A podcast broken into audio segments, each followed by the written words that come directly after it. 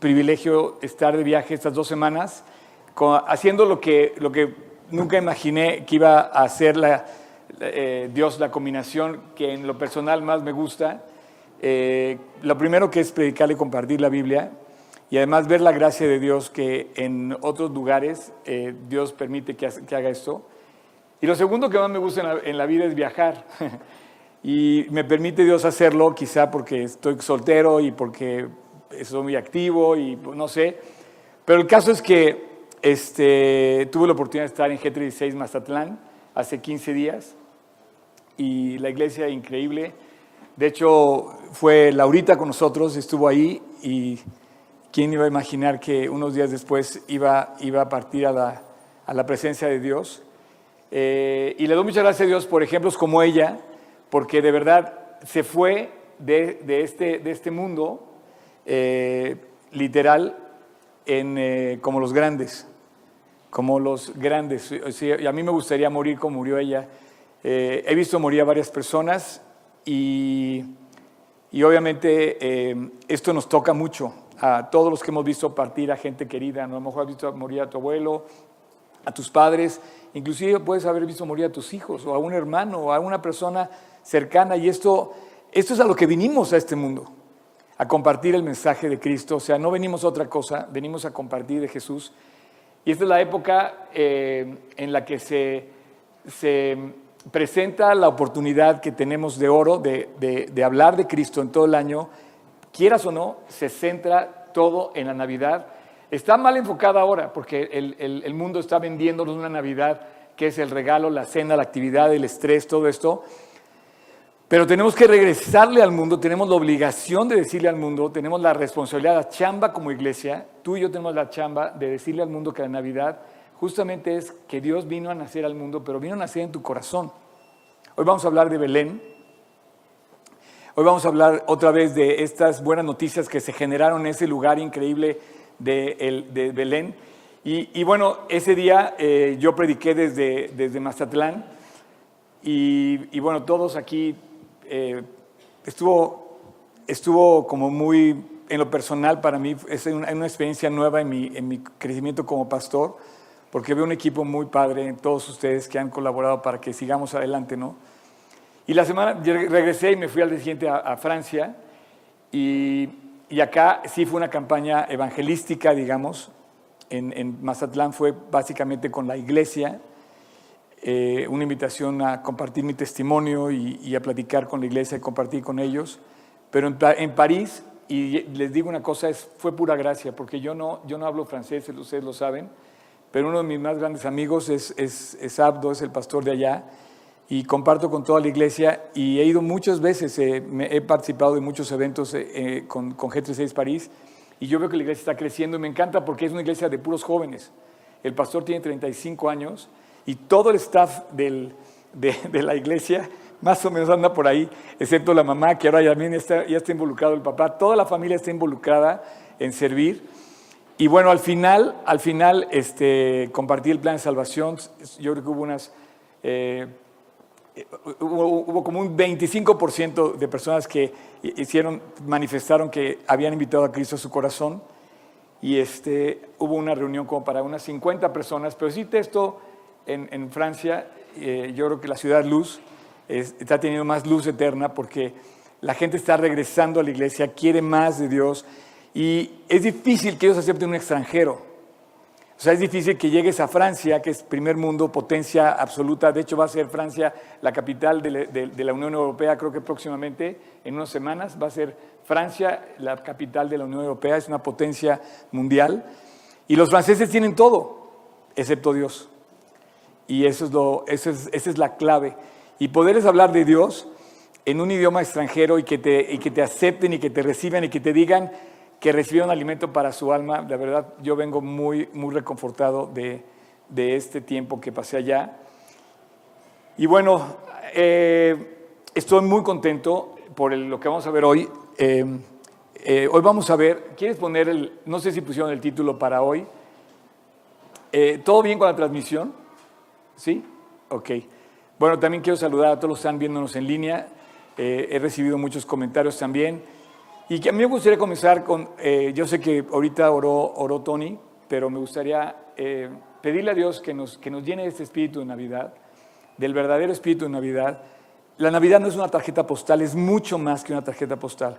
Curiosamente tenemos aquí esto como que parece tarjeta postal, pero quiero yo transmitirte que está lejos la Navidad de ser una simple tarjeta navideña eh, donde sale Melchor, Gaspar y Baltasar y el niño en un pesebre y, todo esto. Es muchísimo más. Eh, estoy muy emocionado por lo que vamos a compartir esta mañana eh, sobre la estrella de Belén. esa estrella, em, bueno, vamos a empezar orando y entramos en materia. Dios, tú sabes cómo está mi corazón de agradecido y de, y de, por un lado, temeroso, porque cada día que pasa Dios, eh,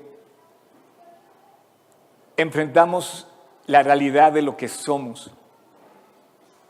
Pero cada día nos vuelves a recordar la esperanza que brilla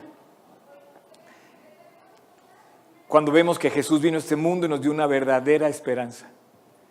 Yo te quiero pedir, Dios, que todos aquí, los que nos están viendo y que van a ver este mensaje en el futuro, podamos participar, Dios, con todo corazón y con toda convicción de lo que tú eres.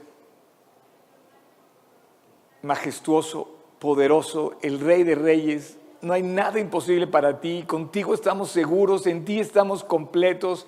Contigo tenemos todo. Tú nos enseñas, tú nos guías, tú nos reprendes, tú nos ayudas, tú nos amas, Dios. Y me quedo corto al decir esto y te quiero dar las gracias junto con todos aquí por lo que tú has hecho en este lugar y lo que vas a hacer. Pero en cada uno, en cada familia, a través de nosotros. Dios, danos esa, esa viveza para dar, darnos cuenta de la tremenda oportunidad que tenemos que a la vez es una obligación, un mandato tuyo, una invitación obligada a compartir tu mensaje. Abre nuestra boca, Dios, y abre nuestro corazón para compartir con todas las personas que Jesús nació, que Jesús ya vino, que el Mesías llegó, que puede transformar nuestras vidas, que nos puede limpiar, que nos puede cambiar y que puede hacer el milagro. Te damos muchas gracias, Dios, por tenernos aquí y te pedimos tu guía y tu bendición. En el nombre precioso, en tu nombre Jesús. Amén. Pues bueno, este, eh, quiero, quiero hablar de la estrella de Belén, exacto, exacto, la estrella de Belén. Para hablar de la estrella de Belén, eh, quiero, quiero entrar en materia y me, me, quiero emocionar junto con ustedes. La estrella de Belén, vemos que cantamos que la estrella y y que los pastores y que de repente gloria a Dios en los cielos y en la tierra paz y todo esto. Y de repente vemos que, la estrella se detuvo y que los, y los, los, eh, los eh, estos eh, que no eran tres y que no eran reyes y que, que, no eran tampoco magos, pero que la Biblia diga que eran hombres sabios, ¿no? Y que llegaron a, Belén preguntando y que toda Jerusalén se turbó y que decían, ¿dónde está el Señor que ha nacido, el niño que ha nacido? Porque su estrella la hemos visto en el oriente. Eh, la verdad es que me, gusta mucho el, tema y es la primera vez que lo, que lo, que lo veo como, como como, como, lo, como te lo estoy contando y te lo voy a contar. Es la, es la primera vez que eh, entiendo que hay todavía mucho más de lo que hemos oído simplemente en, en, eh, en, las historias de la Navidad. ¿Estoy bien aquí o más para acá? Creo que más para acá, ¿no? Ahí está. Perfecto. Hola Maru, terminó el maratón este. Perfecto, buenísimo. ¿Alguien corrió el medio maratón de la Ciudad de México? Hoy fue el medio maratón. Felicidades a todos que corrieron, si es que nos están viendo en línea. Eh, varios de aquí corrieron y rompieron récord, la verdad, felicidades. Yo corrí un cachito en la mañana. Dice, los cielos cuentan la gloria de Dios y el firmamento anuncia la obra de sus manos. Dice el primer versículo, quiero estudiar. Este salmo lo escribe David. David era un hombre que dice la Biblia que era un hombre que, que tenía el corazón como el de Dios. Y a mí me gustaría ser como David, y creo que todos deberíamos ser como David, y es la única persona en la Biblia que dice Dios que su corazón era como el de Dios. Y cuando Dios escribe a través de David y David eh, eh, saca la pluma y se pone a escribir, ah, tenemos que parar la oreja porque hay comentarios increíbles que él hace. Escribe el Salmo 42, escribe el Salmo 23. Él era un pastor y de repente se volvió rey. Y cuando de repente escribe sobre los cielos, dice, y, escucha bien lo que está diciendo, los cielos cuentan la gloria de Dios y el firmamento anuncia la obra de sus manos. El firmamento, ¿cuál es el firmamento? Las estrellas del firmamento.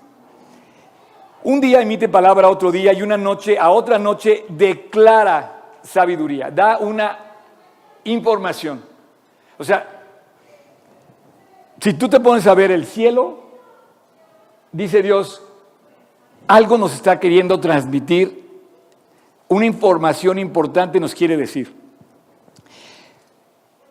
El hombre más eh, tiene, tiene una característica especial, Job en la Biblia.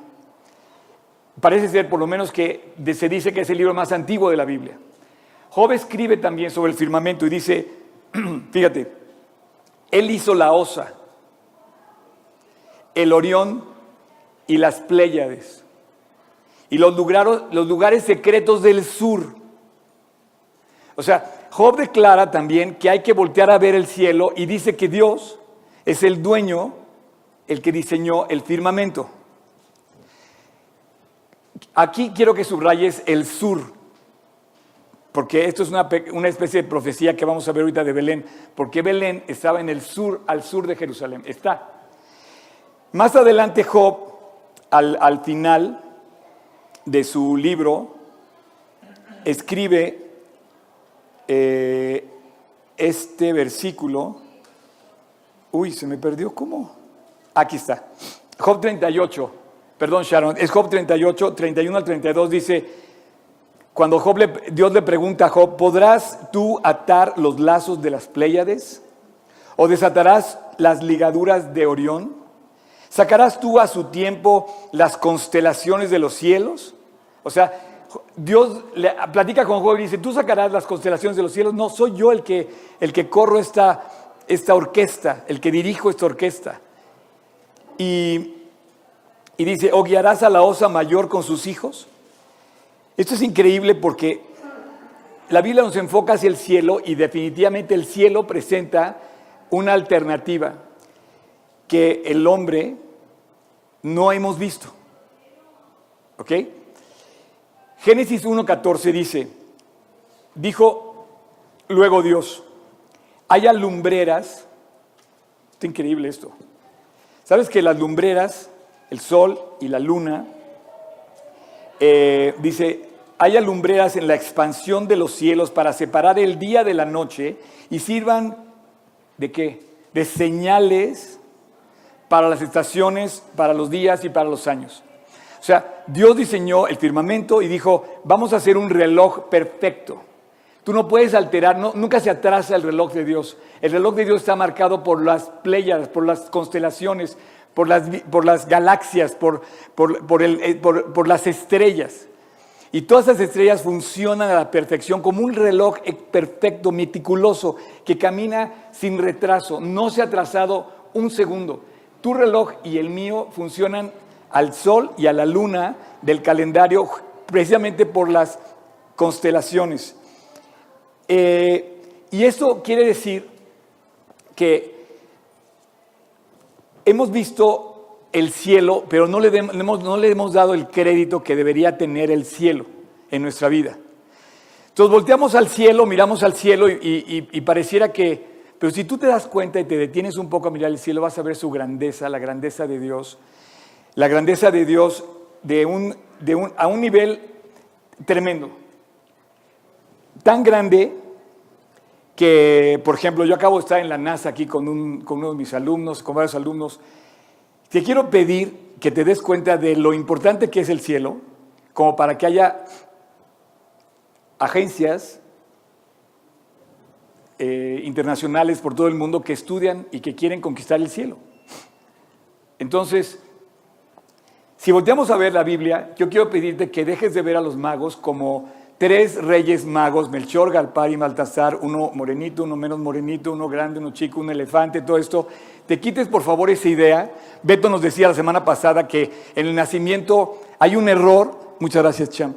Hay un error en el nacimiento porque nos han vendido una idea muy tierna, pero que nos ha dejado lejos del poder de Dios. Para que me entiendas, los, Perfecto. ¿Están todos los datos desactivados? Perfecto. Por favor, hagan lo mismo que... Para que me entiendas, quiero que pongas atención. Si vas a ver hoy los tres reyes magos, que no eran tres, tampoco eran reyes y tampoco eran magos, los, eran, eran científicos de la época. Para que me entiendas, te voy a dar una referencia. Haz de cuenta que llegaron los científicos más famosos de la NASA a Belén a Jerusalén y dijeron, ¿dónde está el rey de los judíos que ha nacido? Porque su estrella hemos visto en el oriente. Hemos estudiado las, las estrellas y hemos llegado a la conclusión que nació el Mesías. Entonces toda Jerusalén se turbó. O sea, quítate la idea que eran tres muñequitos bonitos con un elefante y todo esto. Era, eran hombres que, que de verdad llamaban la atención. O sea, si llega aquí un astronauta, se nos cae la baba. Bueno, eran más o menos así. Te voy a decir por qué te digo esto. Dice que venían del oriente. El oriente es el este. ¿Qué está al este de Jerusalén? Está Babilonia. Babilonia fue objeto de, o sea, prácticamente puedo cerrar en ese enfoque lo que te quiero decir. Babilonia fue, ellos fueron los que, los que conquistaron Jerusalén y se llevaron cautivo a un hombre sabio que estuvo en las cortes del, rey y que fue considerado como uno de los sabios de Babilonia y que, a quien se le dio autoridad y que él era un creyente. ¿Alguien me puede decir quién es? Daniel. Y Daniel, seguro, seguro, tuvo discípulos. O sea, Daniel igual que yo, igual que tú, no podemos callar. Tenemos que compartir lo que Dios nos ha dicho. Y seguro Daniel compartió y hasta pudo haber formado una escuela de discípulos y a lo mejor estos hombres vienen arrastrando la enseñanza que recibieron de la promesa de un Salvador, de un Mesías que iba a venir a liberar a la nación de Israel. Porque además déjame decirte una cosa, dice que ellos venían a adorarle. ¿Cómo iban a venir a adorar a un rey judío? Tenían que tener raíces judías, tenía que tener algo que ver con Israel porque venían directamente a adorarle. Entonces no venían nada más, no venían nada más a, hacer, presencia, no, ellos tenían una misión de adorarle. Si el Mesías había nacido, era un acontecimiento tan grande que tú y yo tenemos que hacer lo mismo, tenemos que ir a adorarlo. Tenemos que venir a adorarlo. La Navidad es eso. Entonces, eh, vamos a abrir nuestra Biblia en Mateo 2, por favor, si me quieren hacer ese gran favor, abran su Biblia y les quiero pedir que no cometan el error de guardarla nada más para los domingos. Llévensela al banco, llévensela al trabajo, llévensela en, la bolsa, en el portafolio, sáquenla en la comida. No interrumpan, o sea, si están chambeando, tampoco dejen de hacer lo que están sus, sus obligaciones, pero sí eh, presuman la Biblia, presuman a la gente. Entonces, el pasaje eh, vamos a leer básicamente del 1 al 12 y esta es la tarjeta de Navidad que quiero cambiarle de perspectiva en tu vida y en la mía. Dice, cuando Jesús nació en Belén de Judea, en los días del rey Herodes, todo esto que vamos a leer son detalles muy importantes que son claves para entender lo que te estoy diciendo. Vinieron del oriente de Jerusalén unos magos diciendo, ¿dónde está el rey de los judíos que ha nacido? Porque su estrella hemos visto en el oriente y venimos a adorarle. Oyendo esto, el rey Herodes se turbó y toda Jerusalén con él, y convocados todos los principales sacerdotes y los escribas del pueblo, les preguntó dónde había de nacer el Cristo. Ellos dijeron, en Belén de Judea, porque escrito está por el profeta Miqueas, y tú Belén, de la tierra de Judea, de Judá, no eres la más pequeña entre, las príncipes, entre los príncipes de Judá, porque de ti saldrá un guiador que apacentará a mi pueblo Israel. Entonces Herodes, llamando en secreto a los magos, indagó de ellos eh, diligentemente el tiempo de la aparición de la estrella. Y enviándolos a Belén, dijo, id allá y averiguad con diligencia acerca del niño. Y cuando le halléis, hacedmelo saber para que yo también vaya y le adore. Ellos, habiendo oído al rey, se fueron y aquí una estrella que habían visto en el oriente iba delante de ellos hasta que llegando se detuvo sobre donde estaba el niño. Y al ver la estrella se regocijaron con muy grande gozo. Al entrar en la casa vieron al niño con su madre María y postrándose lo adoraron y abrieron sus tesoros y le ofrecieron presentes, oro, incienso y mirra. Pero siendo avisados por revelación en sueños que no volviesen a Herodes, regresaron a su tierra por otro camino. Primero que nada, que eh, yo no soy un astrónomo y tampoco creo que pueda yo explicarte mucho de eso. Creo que se requiere mucho estudio pero lo que te quiero decir, te quiero acercar un poco la idea de lo que, fue ese, ese día o ese acontecimiento. Primero que nada, quiero decirte que la NASA estudia los cielos. Como que alguien sí le dio el clic al tema y fundaron organizaciones como la NASA y como otras en todo el mundo, porque en todo el mundo hay eh, eh, proyectos espaciales que estudian las estrellas, y alguien entendió que las estrellas son perfectas y que lo que pasa en el firmamento eh, se puede estudiar y se puede, y se puede avanzar, aunque somos inmensamente pequeños comparado con lo que hay en el firmamento. La primera pregunta es, ¿qué tipo de estrella era la estrella de Belén?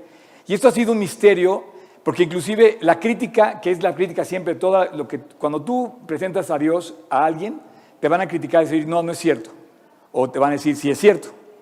Es de a dos nada más. Cuando tú hablas de Cristo es o no o sí. O crees o no crees. O fue verdad o es mentira. Y en la estrella pasó lo mismo. Mucha gente dice, es la verdad, es lo que Dios dice. Otros dicen, no, es un, una historia inventada por, los, por, la primera, por la iglesia primitiva. Era un meteoro, no puede ser un meteoro, porque un meteoro es fugaz y desaparece. Es una estrella, ¿qué clase de estrella? Es un cometa el cometa es diferente a un meteoro, pero tampoco es un cometa. ¿Es una estrella, eh, es un evento real o es un evento eh, inventado? Es un misterio. Es un misterio que se ha tratado de descubrir, pero nada más y nada menos que el padre de la astronomía, eh, que es justamente Copérnico, empezó a estudiar los cielos porque tuvo la inquietud de estudiar la estrella de Belén. Eh, y, estudió la, y, estudió la, estrella de, Belén y llega a varias conclusiones muy importantes que de hecho son la base de todo lo que hace la NASA hoy, Copérnico y Kepler. Pero qué, increíble que tengan una referencia hacia la, hacia la Biblia. Estos, estos magos del Oriente no eran un magos que hacían magia, como decía Beto, que sacaban el conejo del sombrero. No, no, no. No eran, no eran magos como tú y yo podemos entender que hacían magia. De hecho, la magia en, eh, aquellos, en aquel tiempo podía ser objeto de muerte, o sea, no era algo buen, bien visto. Ellos eran científicos que estudiaban las estrellas, sabios. Pero la palabra científico quizá le queda grande o chica, o a lo mejor le queda perfecto porque es una palabra que usamos al día de hoy. Pero para el entonces no había lo que tenemos hoy. Por ejemplo, ellos tenían una ventaja enorme. Tenían la ventaja de que no había contaminación de luz y no había contaminación de humos, cosa que tú y yo hoy tenemos muy eh, y nos impide ver el firmamento como lo debiéramos de ver. Sus lumbreras en sus casas de noche eran literal unas antorchas. Y su, y su ojo normal, al, al, ojo natural de vista, la verdad es que el cielo, imagínate la belleza que contemplaban estas personas, porque no había contaminación de luz, como esa luz.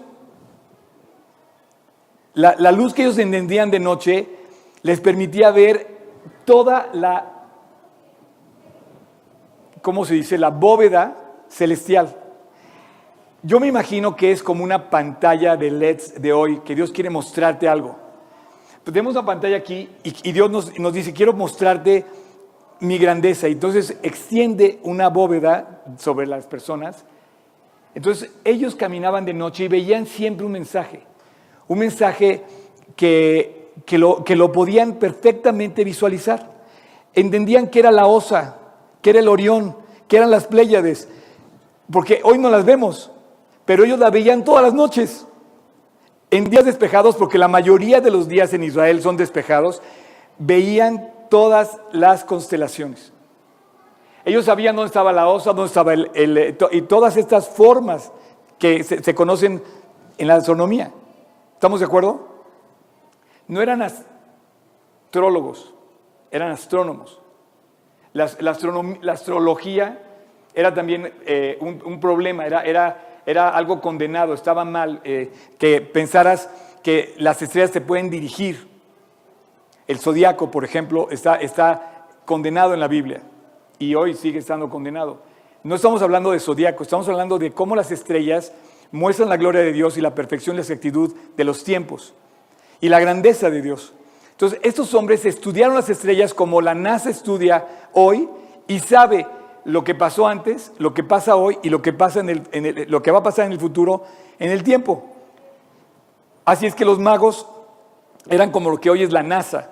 Para que puedas entenderme, imagínate que estos hombres no eran los reyes magos del nacimiento, sino que eran como científicos de la NASA que llegan a Jerusalén y hacen una eh, verdadera eh, noticia nacional, porque dice, oye, llegaron unos cuates de la NASA y viene a preguntar por el Mesías, el Mesías esperado que todo Israel estaba esperando. Y dicen que ya llegó. Si hoy llegaran aquí un grupo de astronautas, de los que ahora íbamos a ver en lanzamiento que no sé si viste el despegue, pero fue la cosa increíble el, despegue del SpaceX, que estuvimos a punto de verlo, pero se canceló tres veces por el clima. Pues de, verdad, o sea, los ves como héroes, ¿no? Y, bueno, fíjate que tengo una quote, una, una, ¿cómo se dice? Una eh, quote, nota de una persona que era un astronauta que llegó a Jerusalén. ¿Se acuerdan quién fue el primero que pisó la luna? Armstrong. Este hombre visitó a Israel en el 1994 y en su visita a la ciudad vieja de Jerusalén preguntó al Meir Den Dov, un importante arqueólogo que ejercía como anfitrión al famoso astronauta, si Jesús realmente había caminado por aquellos lugares. Neil Armstrong le pregunta al guía, oye, ¿Jesús realmente estuvo aquí? La respuesta de Ben Dov, tal y como él mismo ha explicado, fue que Jesús era judío y que estos escalones llevaban al templo, por lo que había, habría pasado por ahí múltiples ocasiones. ¿Se acuerdan cuando vimos la escalinata sur? Esos, escalones que subían al templo, te decía yo, esos son los mismos en donde Jesús pisó. Estando ahí, Neil Armstrong le preguntó si lo que estaban viendo eran los escalones originales y Ben Dove le contestó que así era que se trataba de los escalones de acceso al templo de la época misma de Jesús. Así que Jesús caminó por aquí, volvió a preguntar a Armstrong. Así es, le respondió el arqueólogo. Y entonces él dijo, tengo que confesarle, le dijo entonces Armstrong al arqueólogo israelí, que estoy más emocionado pisando estas piedras que cuando pisé la luna. evidentemente los que estudian los cielos reciben el mensaje. Más de uno que ha llegado a ser de esos que pueden llegar hasta esas alturas, sabes que la NASA solamente ha enviado a 600 personas al espacio. En nuestra visita a la NASA, una de las explicaciones decía que solamente había habido en toda la historia de la NASA 600 astronautas. 600 personas que han podido estar en el espacio que han visto las estrellas desde ese lado, que han visto la Tierra desde esa perspectiva. Y muchos de ellos han vuelto a Dios al ver la grandeza, porque han recibido el mensaje. Entonces yo no quiero que tú pienses que el Melchor, Gaspar y Baltasar era un, grupo de personajes muy simpáticos que no, no nos dicen absolutamente nada. Eran hombres tan notorios que provocaron una eh, dice que toda Jerusalén se turbó. ¿Sabes por qué se turbó? A mí me extraña que sea turbado. O sea, era para que se pusieran felices. Imagínate que llegara la nace que nos dijera, oye, nació Jesús. Ah, entonces sí le creeríamos o no le creeríamos. O sea, tiene que venir alguien para decirte esto, pero evidentemente el pueblo de Israel está ciego porque ni siquiera recibió el mensaje. En lugar de haberse turbado, debieron haberte puesto alegres y felices. Oye, vamos corriendo a donde decía el profeta Miqueas, a adorar a este nuevo ser que ha nacido. Justamente estos, estos científicos, seguramente los científicos del Oriente, fueron los fundadores de la astronomía moderna y sus cálculos matemáticos. Ah, me refiero, ¿sabes qué? Me refiero a, a Copérnico y a Kepler, perdón. Sus cálculos matemáticos de ellos son los mismos que la NASA ocupa hoy para determinar dónde están, dónde estuvieron y dónde estarán los planetas. Copérnico, fundador de astronomía moderna, además de ser una pieza clave en lo que se llamó la revolución científica en la época del Renacimiento, 1500, 1600 más o menos, la Tierra y los planetas se mueven alrededor del Sol y él, descubrió esto. Y bueno, si tú lanzas hoy un, un, cohete en, en la NASA, tú sabes que como todo se está moviendo, la perspectiva, los cálculos matemáticos deben ser precisos y exactos para que el cohete llegue al lugar donde va a pasar ese, ese eh, por ejemplo, la estación espacial y se pueda encontrar con la, con la estación espacial. ¿Estamos de acuerdo? Pero ellos tienen esos cálculos hechos. Kepler fue un astrónomo y matemático alemán conocido fundamentalmente por sus leyes sobre el movimiento de los planetas y su órbita alrededor del Sol. Así es que ellos son los que comienzan a estudiar las estrellas que hoy nos permiten pues, entender que hay, que hay eh, gente que las estudia. ¿no? Las estrellas como un reloj, estrictas reglas que precisas y matemáticas eh, eh, se mueven a todo nuestro alrededor y antes de ellos, antes de Kepler, antes de Copérnico, no se podía calcular lo que hoy se puede calcular. Hoy tenemos apps, inclusive tú puedes descargar apps que te dicen exactamente dónde, dónde, está, dónde va a estar y dónde estuvo una constelación o una estrella en particular. Programas que pueden rastrear el presente, el pasado y el futuro de las estrellas. Y saben, Kepler justamente empezó a estudiar esto con el deseo de estudiar la estrella de Belén precisamente. Entonces decíamos, Job dice, él hizo la osa, él hizo el Orión, él hizo las Pléyades. Y le dice, le dice Dios a Job, oye, ¿tú puedes, ¿tú puedes entonces hacerlo? Dice, no, Job, yo, yo dirijo las estrellas. Entonces, ahí entendemos la primera clave. Dios pudo haber traído la estrella de Belén, sí. ¿Y la pudo haber hecho brillar de una manera especial? Sí. Pero si tú, si tú y yo viviéramos en la época de Jesús hace dos mil años, que no hubiera luz eléctrica y no hubiera contaminación de luz ni contaminación de humos y que fuera una transparencia total el cielo, tú podrías ver un destello perfectamente identificarlo. Oye, eso, no es, eso, es, eso es nuevo. Y te llamaría la atención. Evidentemente, eh, hubo varias cosas que, que hoy podemos tomar como, como claves en el pasaje que estamos entendiendo de, lo que pasa con los magos cuando llegan, y con Herodes y con todo esto que preguntan, todo esto, evidentemente que lo vamos a entender mejor cuando nos damos cuenta que sí eran estudiosos de las estrellas y que las estrellas sí eran movidas con la perfección, la exactitud, y Dios pudo haber perfectamente dicho la fecha en que tenía que nacer y inclusive la fecha en que tenía que morir. Entonces, dentro del calendario del reloj de Dios, Dios podía haber trazado perfectamente dónde iba a llegar la profecía y dónde se iba a cumplir. Y esto es lo increíble. Isaías dice, levantad en alto vuestros ojos y mirad quién creó estas cosas. Cuando habla de estas cosas, en la original dice las estrellas. Él saca y cuenta su ejército. Dios cuenta el ejército. A todas ellas llamas por sus nombres. Ninguna faltará Tal es la grandeza de su fuerza y tal es el poderío de su dominio. Quiere decir que Dios llama por su nombre a cada estrella, como te conoce a ti y a mí. Él es Dios, Él es capaz de hacer eso. Se me hace increíblemente grande. Pero aparte, cuando llama por su, nombre las estrellas, quiero decirte que hay billones, billones de galaxias y en cada galaxia hay billones de estrellas. Es inmensurable el cielo. Pero también es inmensurable, por ejemplo, nuestro cuerpo. Creo que en la misma proporción están las células de nuestro cuerpo. Hay trillones de células en nuestro cuerpo. La grandeza de Dios se expresa a lo macro y a lo micro.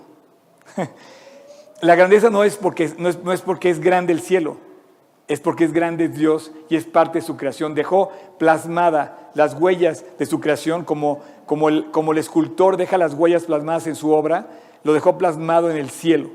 Así entendí yo siempre el versículo de David del Salmo, que los cielos cuentan la gloria de Dios porque reflejan la grandeza de Dios. Pero ahora entiendo que dan un mensaje preciso, como lo fue la estrella de Belén. Un, mensaje perfectamente leíble, entendido por estos sabios del Oriente que seguramente venían de Babilonia y que entendieron que el rey de los judíos había nacido y que venían a adorarle. La, el Evangelio, la noticia, la información fue exacta nació el Salvador. Vamos a Belén. Así es que eh, nos cuenta en el Antiguo Testamento, lo vimos también con David, inclusive Pablo, el apóstol, hace una referencia a las estrellas cuando dice en Romanos, dice así, Romanos 10, 17 al 18, así que la fe es por el oír y el oír por la palabra de Dios. Pero digo, ¿no han oído? ¿Quiénes? ¿Los judíos? ¿No han oído? Antes bien, por toda la tierra salió la voz de ellos. O sea, por toda la tierra se está dando ese mensaje de, salvación de Dios y hasta los fines de la tierra sus palabras. Entonces, eh, a mí me llama la atención cómo Dios ha querido conquistar el corazón del hombre y lo duro que hemos sido para poderle hacer caso. Es hasta que llega una prueba o un dolor cuando volteamos a Dios, pero con cuánto, con cuánto amor, con cuánto eh, diseño hermoso Dios planeó hablarte a ti y a mí. ¿Te acuerdan cuando le dijo a, Abraham, oye, voltea a ver las, las, estrellas de los cielos? Si las puedes contar, te voy a decir que así va a ser tu descendencia. Entonces le vuelve a contar un, un mensaje a Abraham y, y lo vuelve a enfocar hacia el cielo. Y Jesús Inclusive en Mateo 24 al final, Mateo en Lucas 21, perdón, al final cuando, cuando, cuando está mencionando los tiempos del fin, dice entonces habrá señales en el sol, en la luna y en las estrellas. ¿No han oído? Claro que han oído. Las estrellas dan un mensaje. Y los fariseos se turbaron en lugar de haberse reaccionado. Dijeron, ¿dónde está el rey de los judíos que ha nacido? Y yo no sé cuántas veces tú te has hablado con las personas y te han, literal, mandado a volar. Hay personas que me han dicho ahora que estaba yo de, viaje platicando con él, me decían, no, a mí gente que me dice, ¿sabes qué, Oscar? A mí no me hables de esto. Pero hay gente que, la verdad, dice, oye, háblame más. En lo personal fue mi caso. Cuando yo vi a mi, a mi amigo a mi gran amigo Julio, que me habló de Cristo y lo vi transformado, yo le dije, oye Julio, invítame a tus pláticas, yo quiero ir allí. El mensaje que él me transmitió, veía que podía cambiar mi vida, que podía transmitir mi vida, yo le voy a estar profundamente agradecido porque él me dijo, sí, te voy a invitar. Entonces me llegó una plática aquí en Polanco, en una casa, en un departamento, en donde me hablaron de Jesús. Me llevó a Belén, me llevó a, entre comillas, a Belén, ¿no? Y me llevó a ver el Salvador y entendí que era el Salvador el mensaje. ¿Cuántas veces hemos podido hablar con alguien y lo rechaza? ¿Y cuántas personas lo han aceptado? Bueno, pues aquí tenemos el ejemplo. Hay varias características en la estrella de este pasaje. Eh, primero, yo creo que los, los, sabios sabían que Herodes iba a sacar de onda. O sea, ha nacido el rey de los judíos. O sea, no eres tú Herodes, ya nació el heredero al reino. Evidentemente no iba a estar de acuerdo Herodes con ellos, pero no tuvieron temor de írselo a decir de, frente. Herodes estaba vivo y además era importante saber esto porque la fecha en la historia tenía que estar la dinastía de Herodes, que es, que es histórica, arqueológicamente y histórica, tuvo presencia en estos tiempos. Herodes el, gran, el, Herodes el Grande, el que hizo todas las ruinas que hoy visitas en Israel, la, mayoría de los grandes edificios de Israel, los hizo él, estaba, estaba vivo. Muere posiblemente en el año 3. Pero cuando Jesús nace, Herodes estaba vivo y antes de, que, de su muerte mandó matar en Belén a todos los niños menores de dos años. Por eso podemos entender la fecha más o menos en lo que eso sucedió. El año no está marcado exactamente, no se sabe si fue el año 1, el año 2 o el año 3 de nuestra era, pero eh, hay un, hay, bueno, podríamos estudiar mucho sobre esto, ¿no? Así es que te decía que estos sabios llegan a Jerusalén y es probable que vinieran como, como de la escuela de Daniel, porque Daniel, nada más para recordarte, Daniel muere en Babilonia. Mariel, Mariel, perdón, no, Daniel nunca regresó a Jerusalén. Daniel muere en Babilonia y ahí estuvo en, en eh, Susa, en la capital, y justamente esta era la gran capital que venía del oriente, esta era la, gran capital que venía del este. En Babilonia se, se comprueba que se han estudiado las estrellas.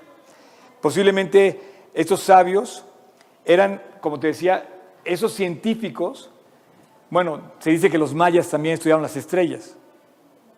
Pero entonces desde antes vemos que esto era ya un hecho eh, en, cuanto a, la, cómo ven el cielo, ¿no?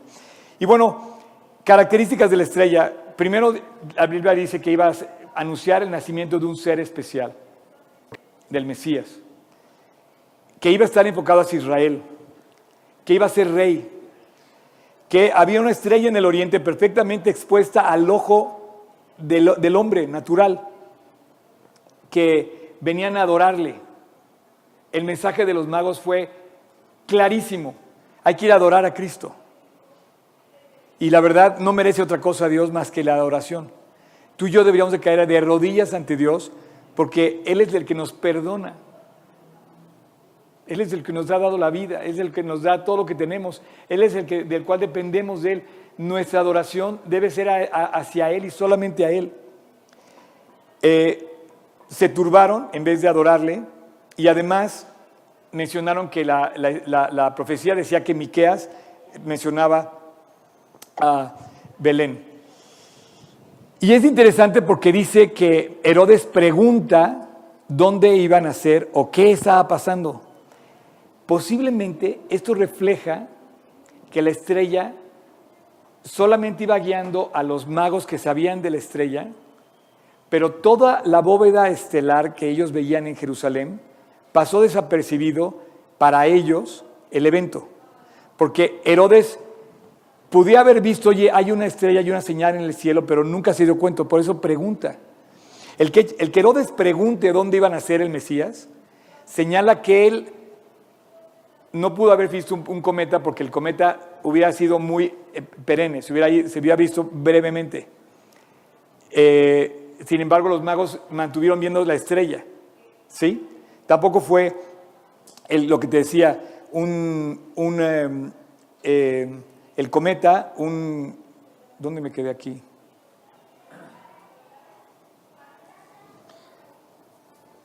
Un meteorito una estrella nova, por ejemplo, la estrella nova, eh, yo sé muy poco de, de, esto, pero por lo que entendí, la estrella nova es una estrella que dice, incrementa de luz transitoriamente y tiene un, brillo brusco esta estrella, esta es la estrella nova. Al parecer es una estrella que Dios planeó perfectamente y que eh, se acomodan los astros de tal manera que por un lado era Venus y por otro lado era Júpiter, que por sí brillaban muchísimo, se acomodan de tal manera que brillan más en ese momento. Y bueno, ¿cómo reconocieron los magos de estrella? Pues como reconocen los de la NASA las estrellas. O sea, si tú vas a la NASA, te van a decir perfectamente cómo llegaron y cómo calculan lo que va a pasar en su trayecto hasta que llegan ahí. Saldrá estrella de Jacob, se levantará cetro de Israel y herirá, herirá las sienes de Moab y destruirá a todos los hijos de Set. Y ¿te acuerdas que te dije que subrayaras la parte que decía del sur? Porque justamente eh, Belén estaba en el sur. Y dice el versículo, em, dice el versículo, em, él hizo la osa, él hizo el orión y las Pléyades y los, lugares secretos del sur. Dios tenía mucho que mostrar en Belén. Belén ha sido objeto de la revelación más espectacular de todos los tiempos. Belén, como los decíamos, es donde se criaban las ovejas sagradas del rebaño que se iba a sacrificar en el templo de Jerusalén. Estaba unas entre 7 8 kilómetros de, Jerusalén al sur. Y si pueden pasar ya, Pato, porfa. Este, y Belén eh, recibió el mensaje de los ángeles, recibió, recibió al Salvador y ahora vemos que la estrella se paró en Belén. Las estrellas no se paran, todo el universo está en movimiento. ¿Cómo hizo esto? La verdad no tengo la respuesta, pero dice la Biblia que la estrella se paró y se detuvo en Belén, de tal manera que se detuvo exactamente en el lugar donde estaba el niño. Esta estrella pues será, será interesante estudiar cómo fue que se detuvo, pero hasta ahorita lo que yo entiendo es que Dios prendió su pantalla de LEDs universal y dijo, vean lo que yo les quiero enseñar. Yo les quiero enseñar un versículo, pongo el versículo aquí. ¿Puedes poner, por favor, el versículo con el que termino? Saldrá estrella de Jacob, el, el, de, el de números, por favor. Si yo quiero enseñar un versículo, pues saco la pantalla y les pongo un versículo. Dios prende el cielo completo, completo, de extremo a extremo, de oriente a occidente, de norte a sur. Y todos los días somos cubiertos nosotros por una eh, expresión de amor de Dios que nos informa y nos da un mensaje continuamente. Ahora, yo te pregunto, ¿cuánto tardaron en salir a Belén los que fueron a Belén? Los pastores fueron inmediatamente. Los de Jerusalén se tardaron y todavía no, todavía no han ido a Belén. En Jerusalén todavía lo siguen esperando. Eh, yo te pregunto, ¿cuánto tiempo tardarás tú en llegar a Belén? ¿Hasta cuándo Dios va, a seguirte hablando una y otra vez? De hecho, todos los días nos, habla hace salir el sol y dice que hace brillar el sol sobre buenos y malos. ¿Te turbarás? Tu corazón igual que como se turbaron Herodes y los, y, y los sacerdotes y los escribas. Y la estrella brilla. Y la estrella señala. Y dice, es Jesús. Una vez más, Dios nos dice que nos ama y nos busca y está a la puerta y esta Navidad otra vez detiene todo el, a todo el mundo y le dice, el mensaje soy yo, es la Navidad. El propósito es Jesús, que nazca en tu corazón, que nazca en ti. Si Jesús, volviera a nacer en Belén, aunque naciera mil veces, tendría que nacer en tu corazón.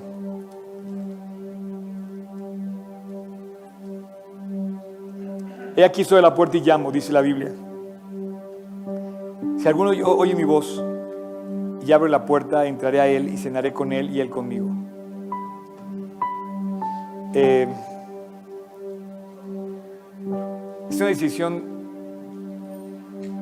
es una decisión personal de ir a Belén, de ir al Salvador. Y a mí no se me olvida el día que yo invité a Cristo en mi corazón. Recuerdo perfectamente el día que yo le digo, Dios, toma mi vida, toma mi corazón. perdóname, límpiame. Y todavía les digo pido perdón porque me doy cuenta de todas las cosas que, que me gustaría hacer y que no puedo y que fallo. Y Él me limpia y me restaura y me da esperanza para seguir adelante. Él ha transformado mi vida. Yo era un amargado a los 16 años. Y veo a algunos jóvenes que inclusive ya a los 16 años no se ríen. Pero Dios eh,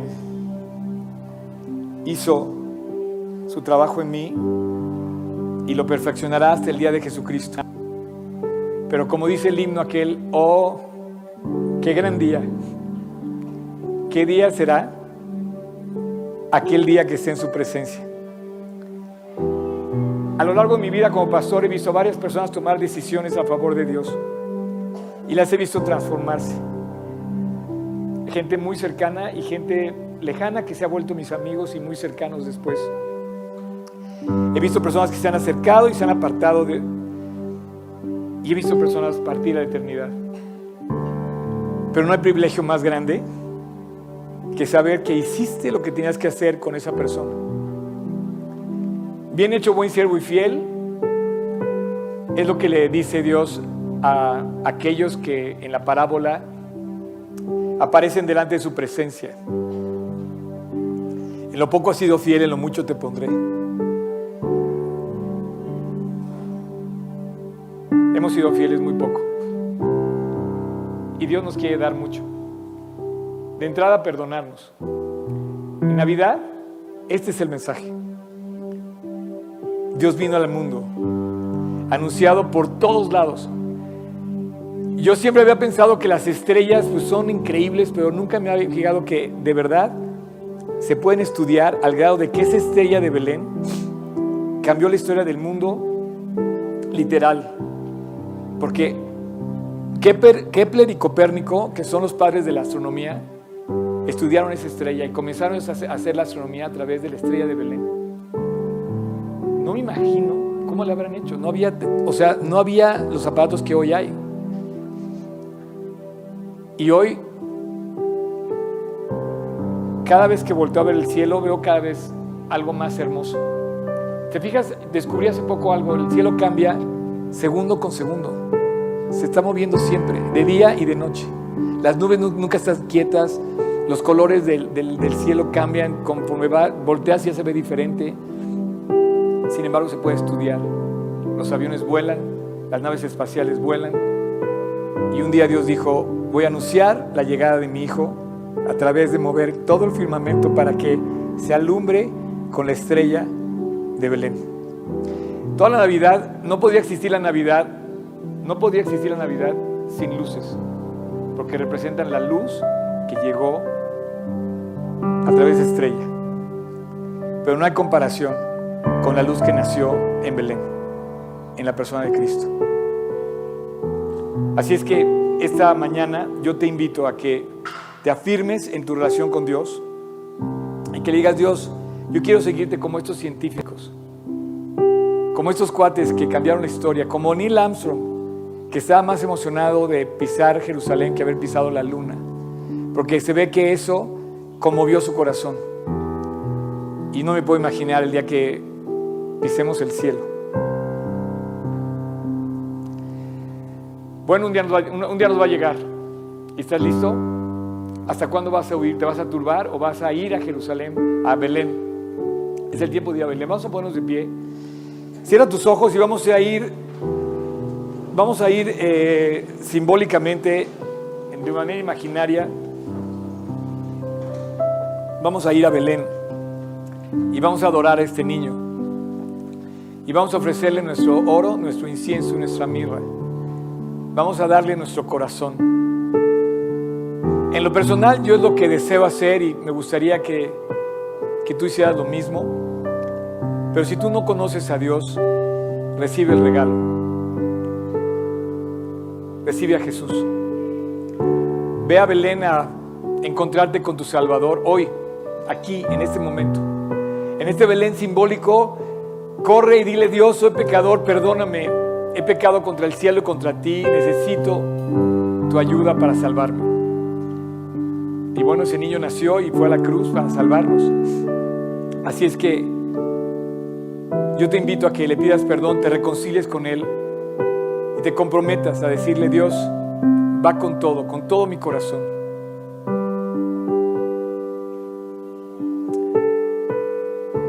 Si tú quieres, ora conmigo silencio con estas palabras. Señor Jesús, perdóname. Te pido que me perdones de lo que soy, que inclusive ya no recuerdo. Hoy te pido que me perdones, pero hoy quiero encontrarme contigo. Quiero esa relación personal. Quiero encontrarme con mi Salvador y quiero entregarte mi vida. El día de hoy, Jesús, te entrego mi vida. Todo lo bueno y todo lo malo que tengo te lo pongo en tus pies. Y aquí está mi oro, mi oro, mi incienso, mi mirra. Porque eres rey, porque eres Dios y porque eres Salvador. Sálvame, lléname, transfórmame. Jesús entra a mi corazón. Quédate ahí para siempre. Y a partir de hoy quiero seguirte todos los días del resto de mi vida. Te lo pido en tu nombre, Jesús, para tu gloria y honor. Amén.